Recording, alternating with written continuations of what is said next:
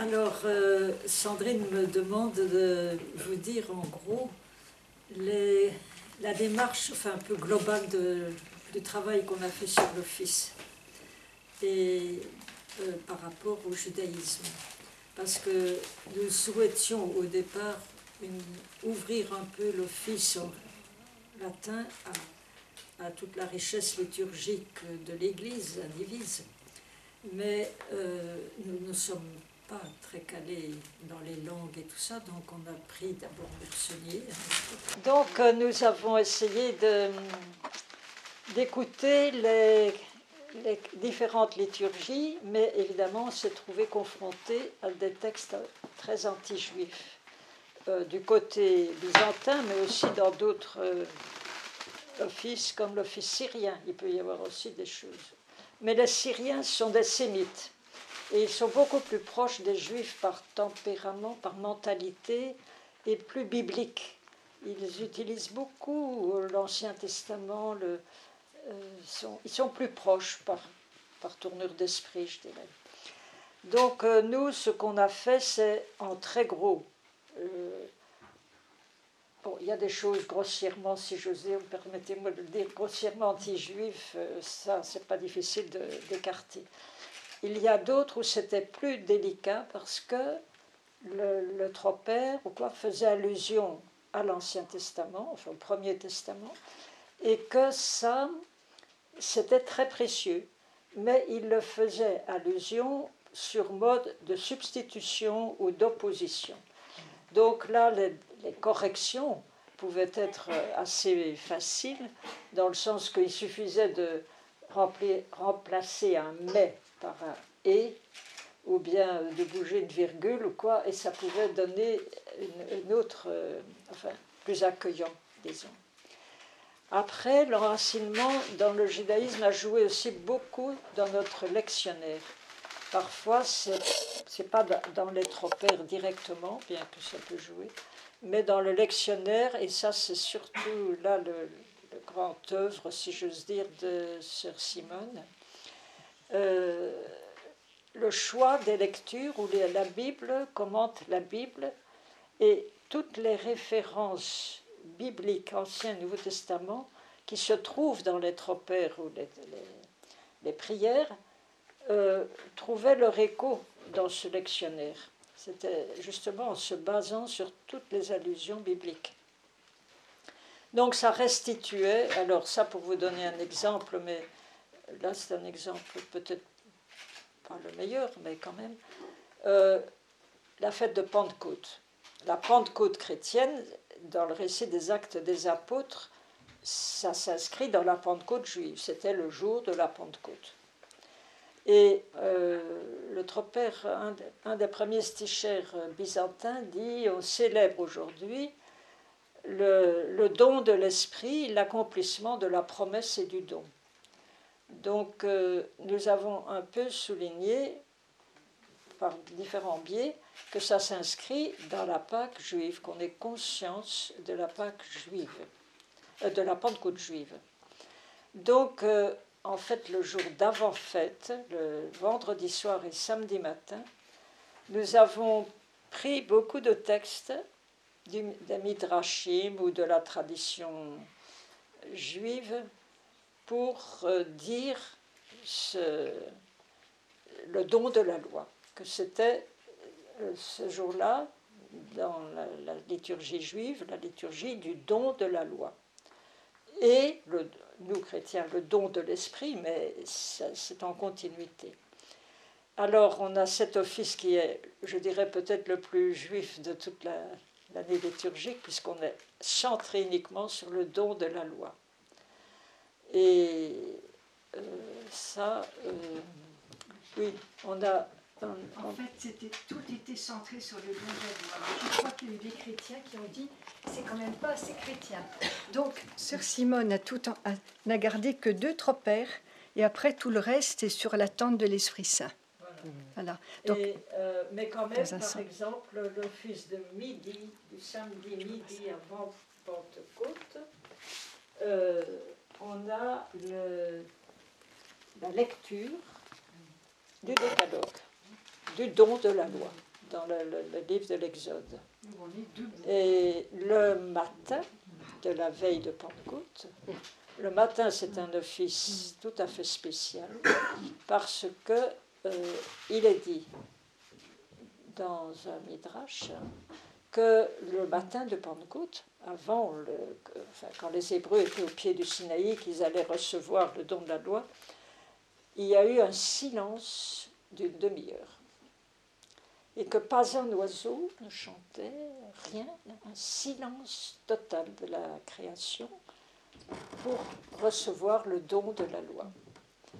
Alors nous avons fait cet office du samedi matin, un office de silence, c'est-à-dire qu'on commence euh, les prières d'introduction et puis deux textes qu'on lit, un qui est tiré des Midrashim et l'autre, je ne me souviens plus, peut-être d'un Tropère, pour dire que euh, on était donc euh, en silence pendant une demi-heure pour attendre le don de la loi et le don de l'esprit. Donc on est en silence. Voilà. Alors évidemment, l'humour veut que parfois la fenêtre est ouverte et des oiseaux pépient. Mais on ne peut pas le s'empêcher. Et donc euh, ça, c'est une manière de donner l'arrière-fond de la fête juive euh, dans la- l'avant-fête. Voilà. Sœur Dominique, est-ce qu'il existait cet office dans une tradition euh, syriaque ou copte, Oui. je ne sais pas quoi? Non, Non. Donc pas, ça, c'est pas du tout. Posé, inspiré Voilà. par les silences. Et donc, c'est dans le, le lectionnaire et puis dans certains textes lus que c'est bien, mais c'est surtout l'avant-fête. C'est pas le- la fête de Pentecôte directement. Et puis, euh, l'autre chose, c'est. Alors, une autre façon d'avoir fait jouer ça, euh, cette euh, racine euh, juive, ça a été. euh, oui, le mercredi saint. Là, c'est plus délicat parce qu'il n'y a pas vraiment eu de, tradition juive directe. Mais le mercredi saint, et en fait j'ai regardé, c'est le jeudi saint qu'on a pris. Le jeudi saint au soir, on a un office, après donc la liturgie eucharistique et tout, on a un office en trois veilles, la- l'arrestation de, Jésus, et puis euh, la trahison de Pierre, non, le reniement de Pierre, c'est la troisième, l'arrestation, c'est ça. Mais dans la première veille, il y a l'agonie de Jésus au Jardin des Oliviers. Et il y arrive le thème de Judas. Et c'était quand même très délicat parce qu'il y a des textes terribles dans la tradition byzantine, entre autres, où Judas et les Juifs sont identifiés. Ça, c'est une chose qu'on ne pouvait pas intégrer. Et puis, il y avait d'autres textes qui disaient euh, Judas, comment as-tu pu faire ceci, cela? Enfin, il t'a lavé les pieds, il t'a donné la bouchée et tout, et puis toi, tu, tu l'as trahi. Mais c'était Judas. euh, et puis, surtout, nous ne faisons pas comme Judas. Alors là, j'ai pris le, texte pour vous montrer comment euh, on, a, on a travaillé avec les, les sœurs de Grandchamp, les sœurs protestantes de Grandchamp, qui elles aussi disaient comment on va faire pour Judas et tout. Et, euh, alors, oui, c'est ça. Donc cet office du jeudi saint, la chose. Ô Judas, tu as vécu avec celui qui enseigne la pauvreté et tu aimais ton Seigneur et Maître. Positif. Pourtant, tu as vendu celui qui n'a pas de prix. Notre Père qui es aux cieux, délivre-nous de tout mal. Donc c'est un texte chanté. hein, Judas, égaré par tes pensées, tu t'émeus contre ton Maître et tu t'éloignes de la lumière. Tu vas livrer ton Seigneur et Maître, mais lui s'est livré pour toi. Notre Père qui es aux cieux, délivre-nous du mal. Et le troisième, nous nous, laissons étouffer comme Judas par les soucis de la vie. Donc c'est pas Judas, tu t'es laissé, nous on veut pas faire comme ça, non. Nous nous laissons étouffer comme Judas par les soucis de la vie au lieu de suivre l'exemple de Marie, Servons Jésus avec amour pour être partout avec lui. Au milieu de nos tentations, exclamons-nous, Notre Père qui es aux cieux, délivre-nous de tout mal. Donc euh, voilà, là c'est un, un, remaniement, mais les premières parties, Judas, tu as vécu avec ton maître et tout ça, ça c'est si c'est pas byzantin, c'est syrien, mais en tout cas, c'est pas nous qui l'avons inventé. C'était Je crois que c'est byzantin. Je crois aussi. Voilà, ça c'est un exemple où on a retravaillé, mais on a d'abord, euh, les sœurs de Grand Champ nous ont posé la question comment vous vous en sortez avec Judas? Et puis on a un peu échangé. Et puis c'est finalement, c'est sœur Simone, je me souviens très bien, qui a voulu terminer par notre Père qui est aux cieux, délivre-nous de tout mal. Là, c'est vraiment un travail plus, plus mélangé, je vais dire, des sources. Maintenant, il y a encore euh, d'autres euh, choses. Par exemple, euh, oui, ça, je, pense que c'est bien de dire le, temps de l'avant. Dans le rite latin, l'avant est très souligné, beaucoup plus que dans le rite byzantin, et même que je sache dans les liturgies orientales d'une façon générale. Mais dans le rite latin, il y a les quatre dimanches de l'Avent et il y a des accents qui sont proches de la tradition juive. Par exemple, euh, il y avait, quand on s'approche là de, Noël, il y a les quatre lectures bibliques classiques depuis même avant la réforme liturgique du Concile, enfin très anciennement inscrite, qui était la, Vierge dans le buisson ardent, l'échelle de Jacob, la toison de Gédéon et les enfants dans la fournaise. C'était quatre lectures qui préparaient, euh, et qui préparent toujours, au mystère de Noël. Or, ça correspond, dans la tradition juive, il parle des descentes de du Messie ou de l'Esprit. Descente de Dieu. Oui, la descente de Dieu dans la création, ils en, ils en énumèrent dix, dont ces quatre-là. C'est que euh, la, le péché de l'homme a éloigné Dieu de 10 degrés, si j'ose dire, de l'humanité, et puis petit à petit, Dieu est redescendu par la, le mérite. Les mérites, si j'ose dire, de, la conversion des hommes. Donc jusqu'à arriver à Noël, c'est vraiment la descente tout à fait de Dieu au cœur de sa création et où euh, ça correspond aussi à l'hymne des, des Éphésiens. Il s'est anéanti jusqu'à la mort, la mort sur la croix et descendu tout en bas. Quoi. Donc voilà, ce thème des descentes du Messie, enfin du Christ, c'est souligné dans la tradition juive, c'est souligné dans notre tradition latine pour le coup. Et une autre chose de la tradition latine, ce sont les antiennes en haut. Ah C'est-à-dire que ce sont des, des tropères qu'on chante avant de commencer à chanter le Magnificat. Et dans la tradition latine, le Magnificat se chante, se chante toujours avec, pas en latine. Et euh, ces antiennes, en haut, c'est depuis le 17 décembre jusqu'au 25, donc c'est au 24, donc c'est tout, toute la, dernière semaine avant Noël. Elles, sont, elles ont chacune une, une formulation qui, qui plonge vraiment dans la racine du Premier Testament. Ô clé de David, ô euh, euh, je sais que les euh, racines de Jessé, ou enfin les différents thèmes de ces.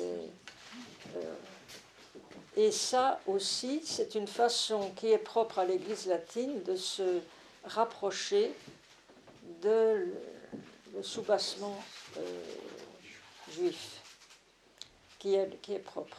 Mais par contre, on a ajouté dans notre liturgie de, de l'Avent, une fête en plus les matriarches. Oui, mais alors ça s'inscrit, excuse-moi, Oui, vas-y. ça s'inscrit dans la liturgie justement plutôt syrienne, je crois, qui fait mémoire des ancêtres du Christ. Donc là, on a mis euh, les saintes matriarches, puisqu'on avait les saints patriarches le 6 septembre qui est fondé sur Saint Abraham, je crois que c'est une fête qui se célèbre à Jérusalem. Donc là, c'est les saintes matriarches, et puis aussi les saints prophètes le 3 décembre. Donc comme ça, on va... Mais les, les matriarches, c'est pour euh, prendre conscience que la Vierge Marie s'inscrit dans cette lignée des matriarches, c'est-à-dire des femmes dans la Bible qui ont vraiment été très importantes pour euh, euh, faire progresser l'accomplissement de la promesse, du dessein de Dieu.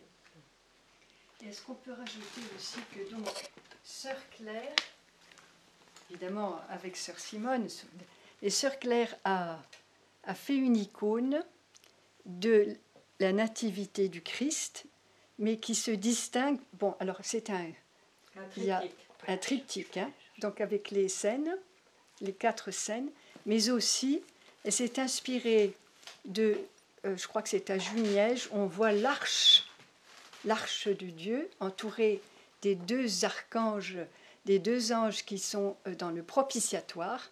Et donc c'est ça, c'est cette descente de Dieu entre les deux chérubins et qui tombe sur le, le- la crèche, j'allais dire. Voilà. Et ça, c'est très fort parce que c'est vraiment souligné. ce- C'est parce que c'est l'icône classique que vous connaissez de, de Noël, la Nativité, où la Vierge est couchée, tourne le dos à la, la grotte, où il y a une sorte de coffre et l'enfant Jésus qui est placé dessus. Et la Vierge est couchée devant, mais elle regarde euh, vers le, le priant, celui qui prie l'icône, mais elle ne regarde pas l'enfant Jésus. C'est pas très euh, maternant. Et, et euh, en fait, et puis en haut de l'icône, il y a les, les- les deux anges qui, qui sont autour de, du ciel ouvert. Enfin, Alors, on a fait des tout petits changements. C'est-à-dire que les anges, ils ne regardent pas en haut, ils regardent, ils regardent sur le Christ. Les anges regardent sur la grotte et la caisse, en fait, on l'a mis comme si c'était l'arche d'alliance, avec des anneaux. Donc euh, l'enfant Jésus repose dans ce lieu entre le chérubin et, et sur l'arche. Ça, c'est une chose qui est très, très, très présente dans la tradition juive, que ça se trouve littéralement dans le livre de l'Exode.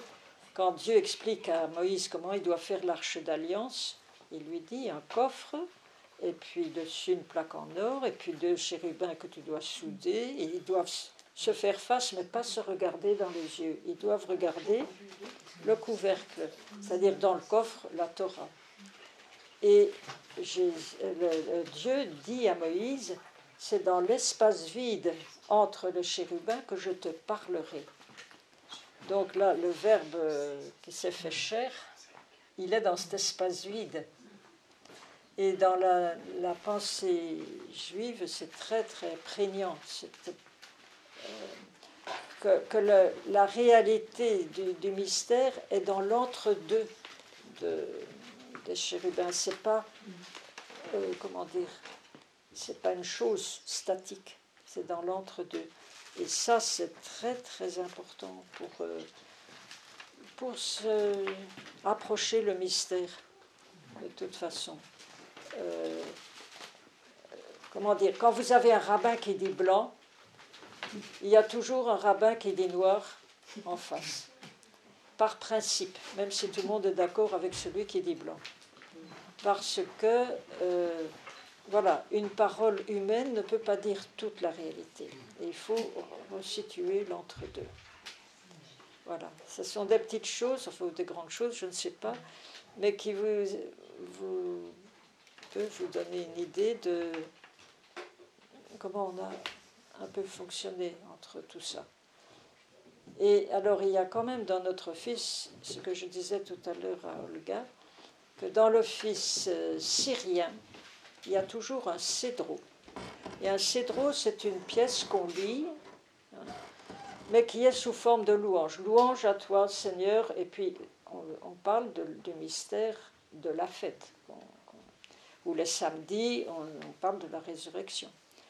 Et dans ces cédros, on a pu euh, introduire parfois des extraits d'homélie des pères, qui sont souvent assez lyriques et qu'on peut très facilement.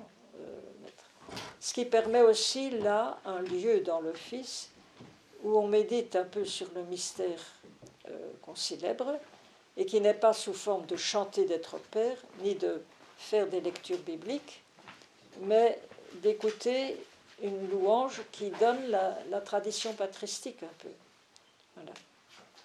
Puis il y a la Vigile pascale. Ah oui, ça c'est ah, encore. Quelle bénédiction.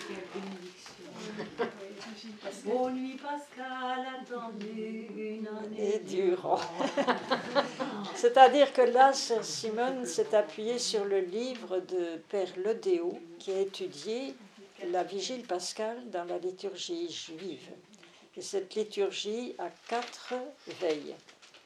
Les trois premières, c'est la création, c'est euh, Abraham et le sacrifice d'Isaac, c'est la traversée de la mer Rouge. Et la quatrième veille, ben, c'est la venue du Messie. Donc on attend toujours le Messie. Et pour les chrétiens, évidemment, c'est tout indiqué, c'est la place du Christ ressuscité, la quatrième veille. Mais pour nous, donc, on a repris ce rythme de quatre veilles de la nuit, euh, qu'on retrouve d'ailleurs un peu dans la lecture des. Je ne sais pas, j'ai pas assez regardé de près pour le, byzantin, mais dans la lecture euh, de la vigile pascale latine, il y a. On a toutes ces lectures. Et euh, on a repris dans cet office le début, bon, la création. Il y a un. Oui, parce que l'exultet dans notre liturgie latine, c'est une hymne d'Astérius d'Amazé qui reprend très fort tout le, justement toutes ces quatre veilles. Il fait allusion à la création, à Abraham, à Moïse, le passage à mer Rouge, etc. Donc ça a fait quatre strophes. Voici la nuit. Voilà, de Voici la nuit où Dieu a créé, voici la nuit où Abraham a offert son. Voici. Et chaque fois, il y a des textes de la, du Seder juif qui commentent. Et puis après les lectures, ce sont des, textes aussi chantés, mais là, c'est des homélies des pères de l'Église. Donc euh, c'est une sorte de, mouvement et d'alternance entre le, comment dire, la tradition juive, la tradition de le mouvement de Pâques, et puis, ça aboutit chez nous à la quatrième veille où on chante le cantique des cantiques. Lève-toi, ma bien-aimée, voici l'hiver est passé. Et en fait, c'est hmm. Et, euh, c'est vrai que le Père Lève Gilet commente dans, je crois que c'est l'an de grâce, il, fait ressortir que les deux anges euh, au tombeau l'un à la tête et l'autre aux pieds, réfère au propitiatoire. Donc là aussi, voilà, ça revient. Donc là aussi, enfin, on est dans l'attente un jour d'une icône qui représenterait ces deux. Profondément dans l'approche juive, mais c'est profondément au niveau euh, justement des icônes, des mosaïques, des, c'est profondément inscrit en fait dans la tradition chrétienne ancienne ou et c'est ça tout l'enjeu maintenant, c'est face à cette prise de conscience euh, de l'enseignement du mépris, comme disait Jules Isaac, de tout ce qui pouvait être anti-juif, c'est positivement de prendre conscience que c'est la racine qui nous porte, comme dit euh, Saint Paul dans, dans, son épître. Et donc, euh, c'est indispensable pour avoir ce poids d'incarnation.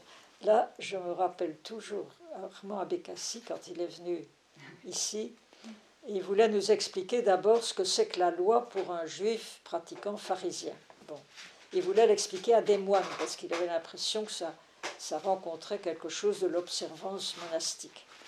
Mais après, il nous a euh, fait un commentaire. Alors, je ne sais plus de ce que c'était. c'était. Je me souviens qu'il y avait une histoire avec David et que les rabbins discutaient à perte de vue pour savoir si à tel événement, David avait 37 ans ou 40 ans ou 35 ans. Enfin, bon. Alors, quand il a eu fini, il y a une sœur euh, tout naïvement qui a dit, monsieur, c'est très bien, mais moi, je ne vois pas ce que ça m'apporte au Malexio Divina.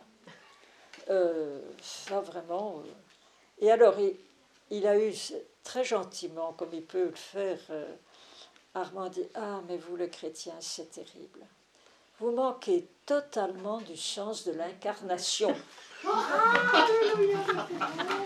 Alors, vraiment, c'était le comble d'entendre ça. Mais c'est vrai. Et quand on apprend un peu l'hébreu, même sans être très poussé, et les commentaires, on voit bien que euh, la manière dont il commente la Bible, c'est très existentiel. ça prend euh, toutes les, situations existentielles de, de la vie. C'est comme le livre des nombres où vous qui commence au don enfin, juste ils quittent le Sinaï et ils arrivent en terre promise. Hein. Le livre des nombres, c'est 40 ans de faire eh bien, dans ce livre qui symbolise 40 ans, c'est toujours une vie humaine, il y a tous les, combats de la vie communautaire, je dirais, mais de l'humanité. On veut de la viande, on veut de la manne, on en a marre de la manne. Euh, et puis, quoi, Corée qui dit oui, Moïse, on est tous, on est tous prêtres, on il y a une contestation de l'autorité. Enfin, tous ces combats fondamentalement humains, on les retrouve. Et c'est très, c'est très prégnant, c'est très incarné justement. Alors c'est vrai que quelque part, on a été dans une situation, toute petite communauté, perdue dans les Alpes, que personne ne connaît, et on était tranquille, si j'ose dire, pour faire notre recherche et, en même temps le vivre, chanter un office. Ça ne se fait pas sur papier comme ça. Donc pendant, ça a pris 20 euh, ans pour mettre vraiment tout à fait, tout à fait, enfin bien au point.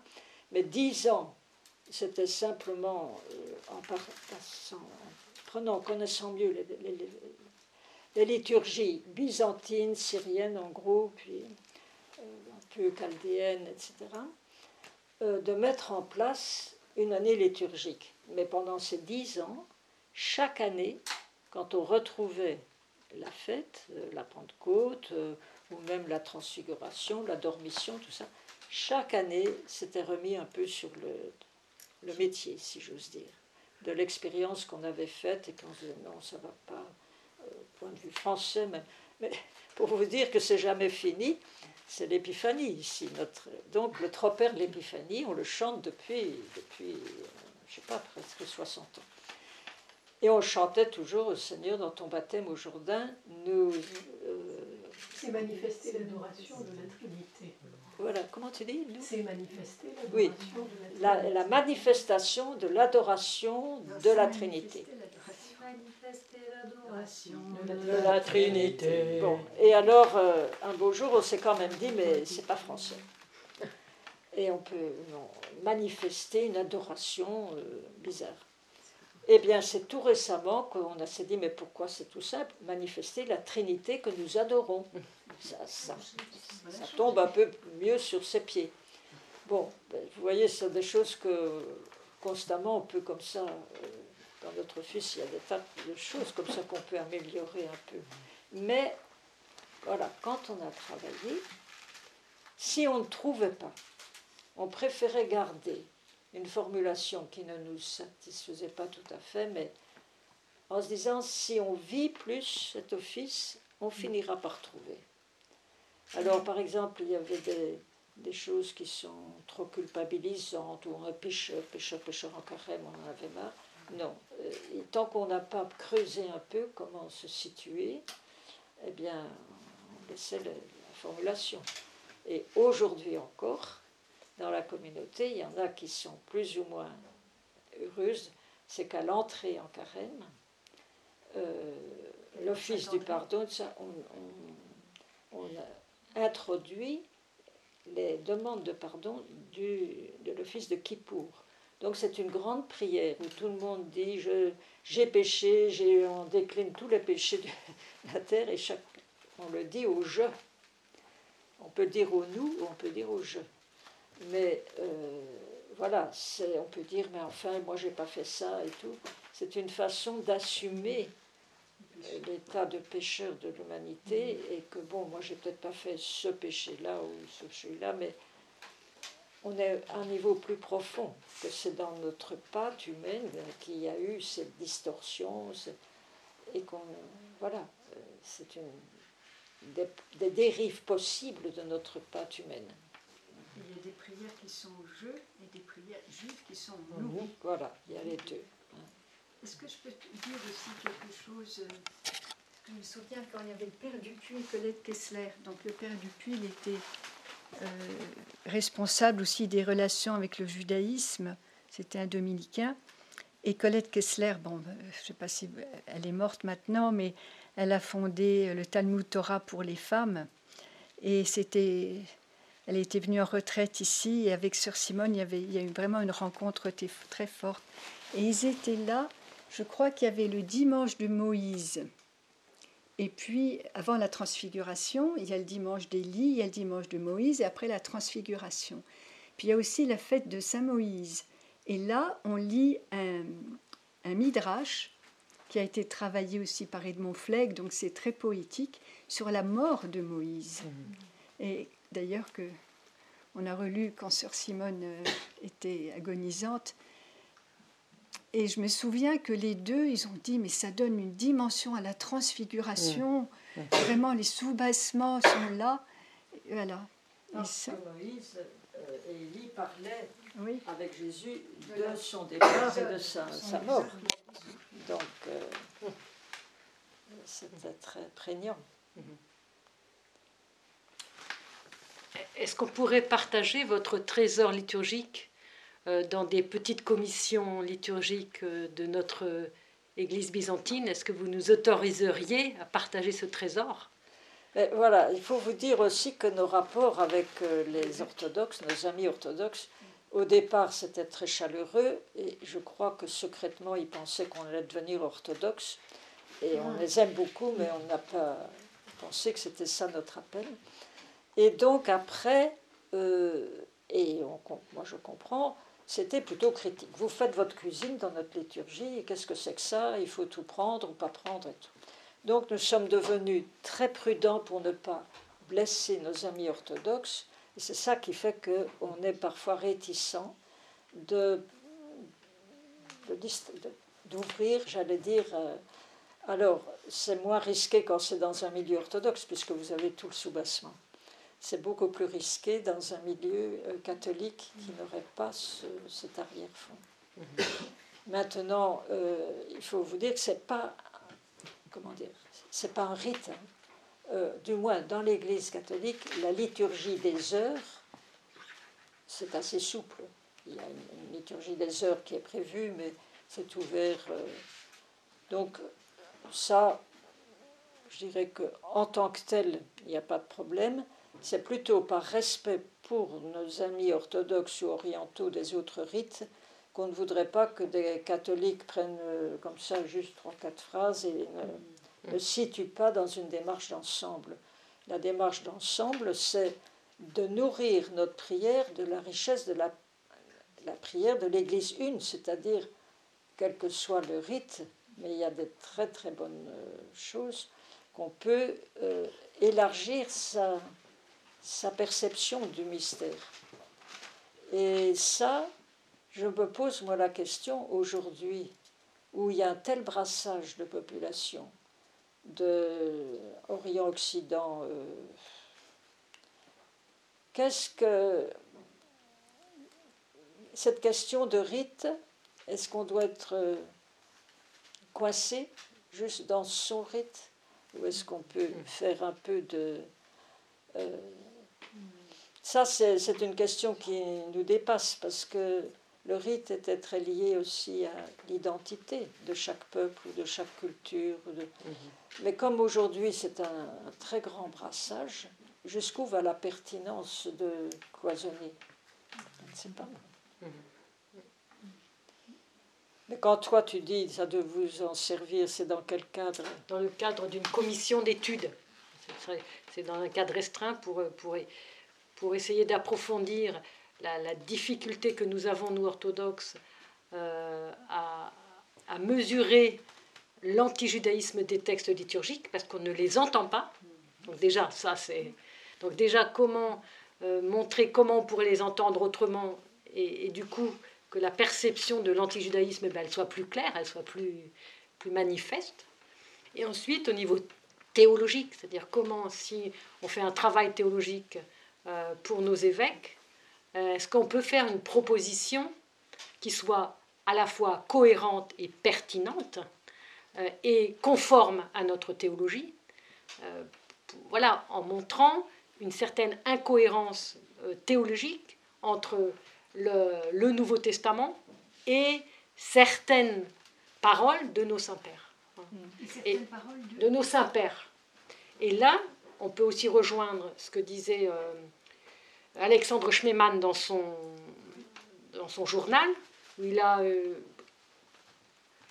une page et demie à peu près sur cette prise de conscience, où il dit, notamment au niveau de la semaine sainte, mais ça n'est pas que la, la, grande semaine, la semaine sainte, où il dit, ça fait 50 ans que je célèbre cette grande semaine et je n'avais pas réalisé, je n'avais pas vu qu'on était toujours là à accuser les autres, exactement ce que tu as dit sur Judas, qu'on était toujours là à accuser les autres, et puis que nous, on était exempts, euh, et qu'il y a un décalage énorme entre ce que l'Évangile nous propose et nos textes liturgiques. Mmh.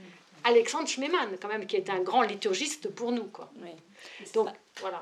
Alors, il y a une chose que... que c'est son journal, donc euh, il est mort dans les années en 80, ouais, c'est ça, 83, voilà. Donc euh, dans les dix dernières années, avant, voilà, entre 73 et 83.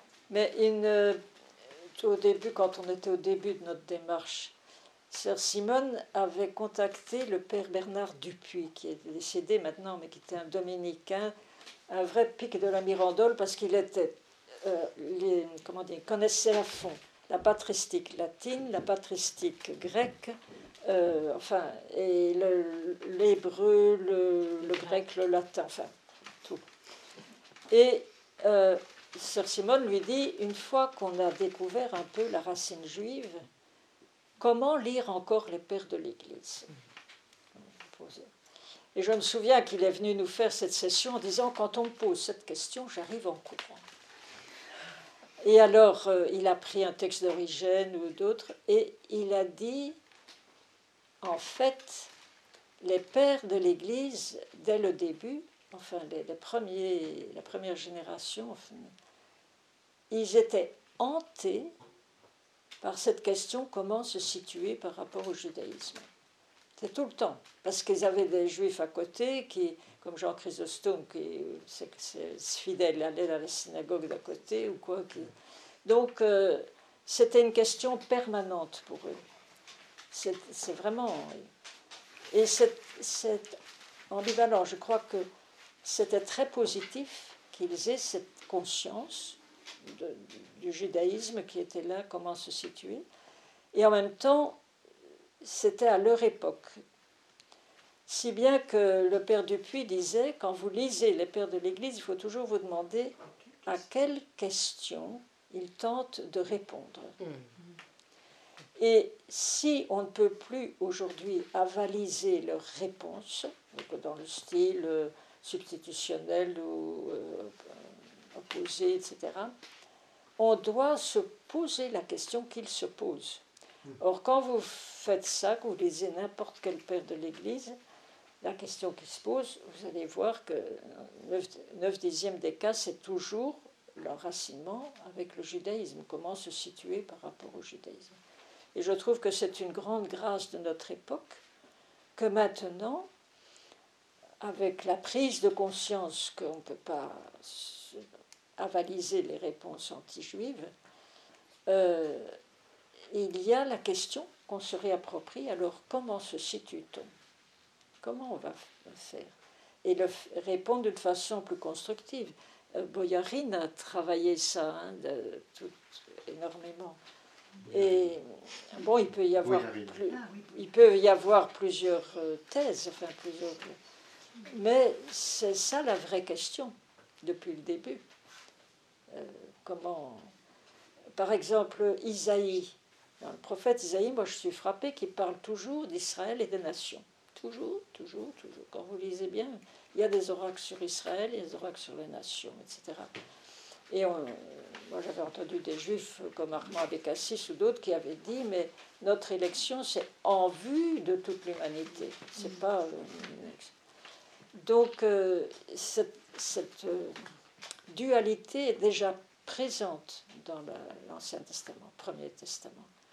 Mais il faut bien sentir comment ben, cette question mûrit et, et maintenant vous avez de très beaux livres comme euh, Frère dans euh, comment là le- les deux l'évêque et le, le rabbin Oui, qui oui. ont euh, frère frère À d'espérance. l'évidence, frère à l'évidence. Oui, frère à l'évidence. Euh, donc c'est Monseigneur Dornelas et Jean-François Ben Saël. Voilà. Bon, mais il y a d'autres livres comme ça qui, qui montrent comment une, une profonde amitié théologique, si j'ose dire, respecte chacun, mais en même temps, on est frères. On est frères en même temps.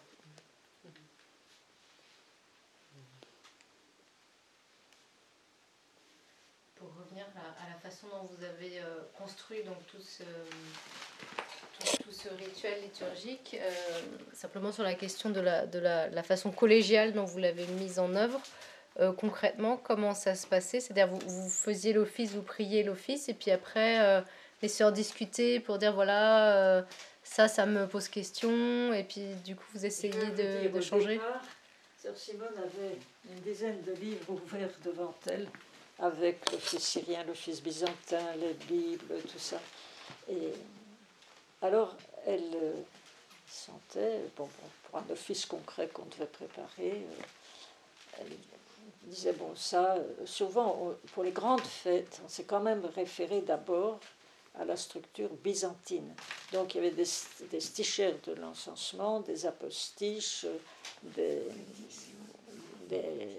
différents des catéchismes, enfin bon. Et elle mettait ça sur le. Euh, enfin, il fallait le taper. et le soir, tous les soirs, enfin, le soir, c'était souvent avec Pierre qui nous aidait pour les, les chants, pour mettre ça en musique avec les quatre voix. Mais été quand même très astreignant pendant plusieurs années. Tous les soirs, après la vaisselle du soir, on travaillait à l'office. Et puis, je vous dis, d'année en année, on remettait, parce qu'on l'avait vécu, et qu'on se disait, ben, au fond, on ne comprend pas bien. Je me souviens toujours, tout au début, je venais d'arriver. Et sœur Simone me dit, voilà, elle me, elle me dicte, la, en carême, on chante les béatitudes, et puis il y a des, des textes, euh, enfin une prière qui termine, Seigneur, pardonne-nous nos fautes volontaires et involontaires, commises sciemment ou par ignorance. en-. Et moi, je tapais sur sa dictée, puis comme elle dit, les fautes involontaires. J'ai dit, ah non, je ne demande pas pardon pour des fautes involontaires. J'ai pas voulu, donc euh, j'ai pas demandé. Ah, Elle m'a dit, tu comprendras plus tard.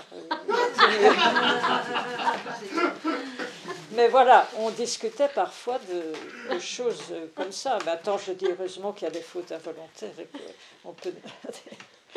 Mais d'ailleurs, en plus, j'ai découvert beaucoup plus tard que dans les lois sur les sacrifices, dans, dans le Lévitique, le nombre de fois que ce sont des sacrifices pour des fautes commises par inadvertance.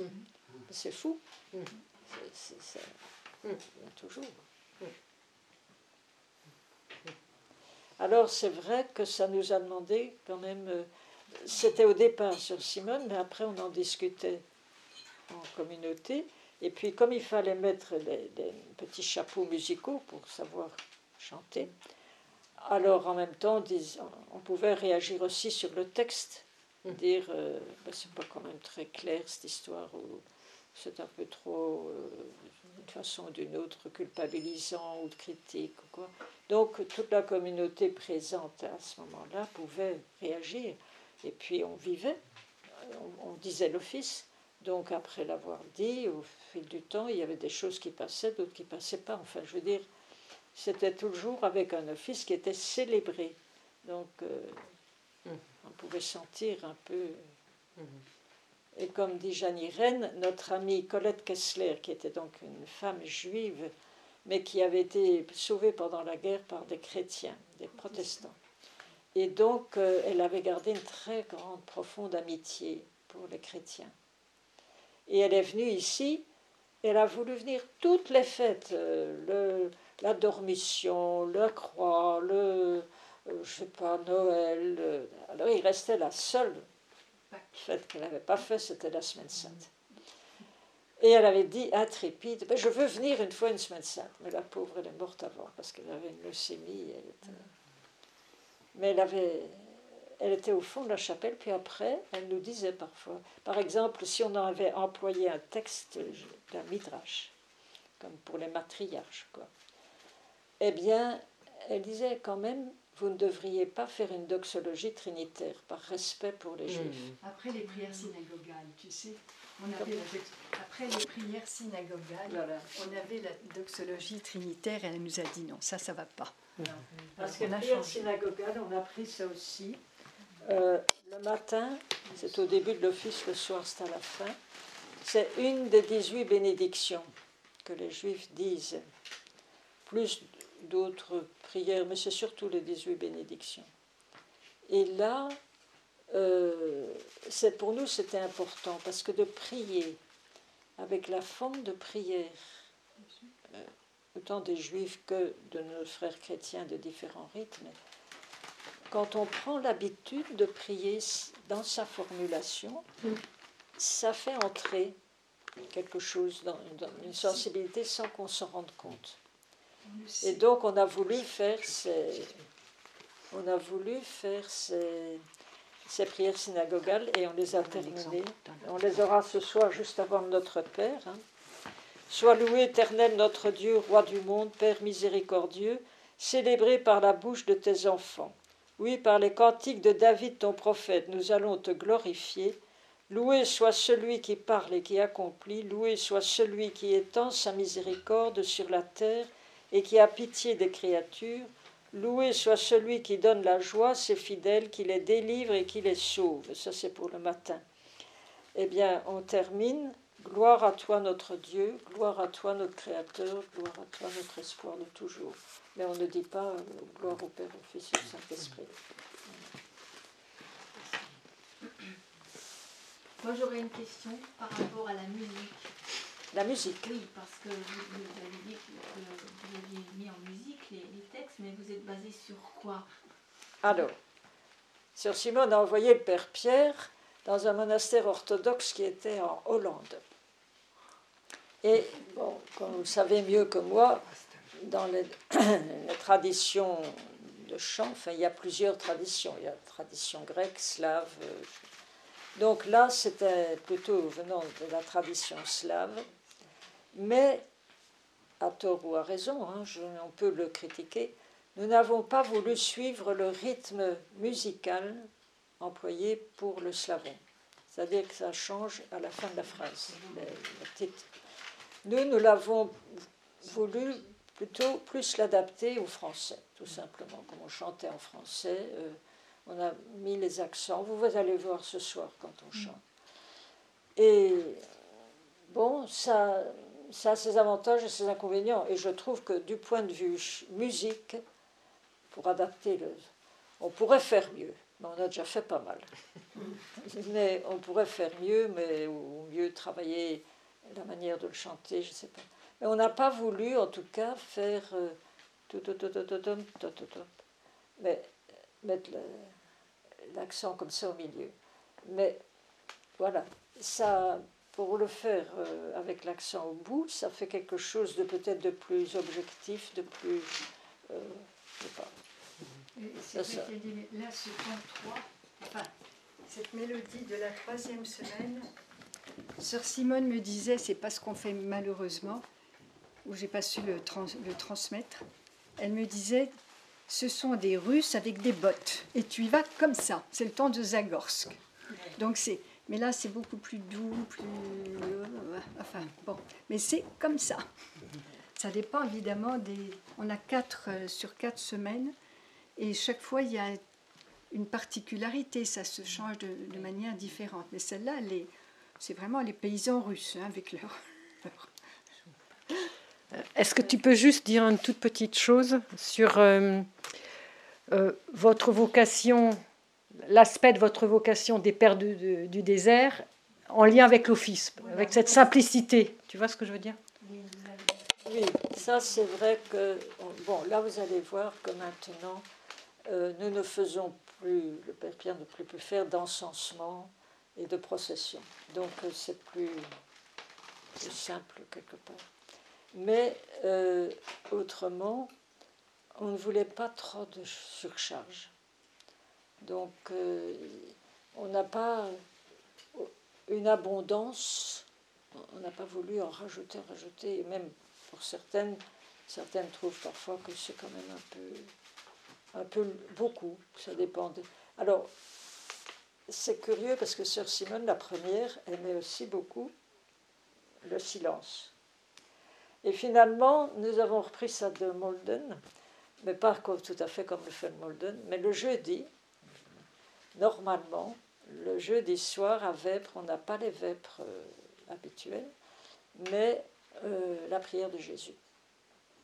Alors, euh, on l'a dit, on l'a dit de différentes façons. Parfois, chaque sœur disait 50 euh, ou 30 euh, invocations. Il y en avait qui n'aimaient pas quand ça changeait de voix tout le temps. Bon, pour le moment, on fait une sœur qui dit une trentaine d'invocations, puis on continue en silence. C'est peut-être Bon, il y en a qui aiment bien, d'autres qui aiment moins bien que quand on avait vraiment tout le temps les invocations. Ça, c'est des choses qui se discutent un peu, qu'il faut. Mais c'est le fait d'avoir une fois par semaine un office très simple, très. Et oui, je ne vois pas comme ça d'exemple qu'on a. euh, C'est centré sur le nom de Jésus. Et je me rappellerai toujours que Colette Kessler en était bouleversée. Elle a beaucoup aimé cette prière de Jésus, Colette. Mhm. Ouais. C'est tout. Mais à Molden, je crois que c'est les moines se relaient hein, pour dire euh, la prière de Jésus. Mais ça dure deux heures. Donc, Voilà. Deux heures le matin, deux heures le soir. À la plage de l'office. hein. Oui, là c'est radical, j'allais dire. hein.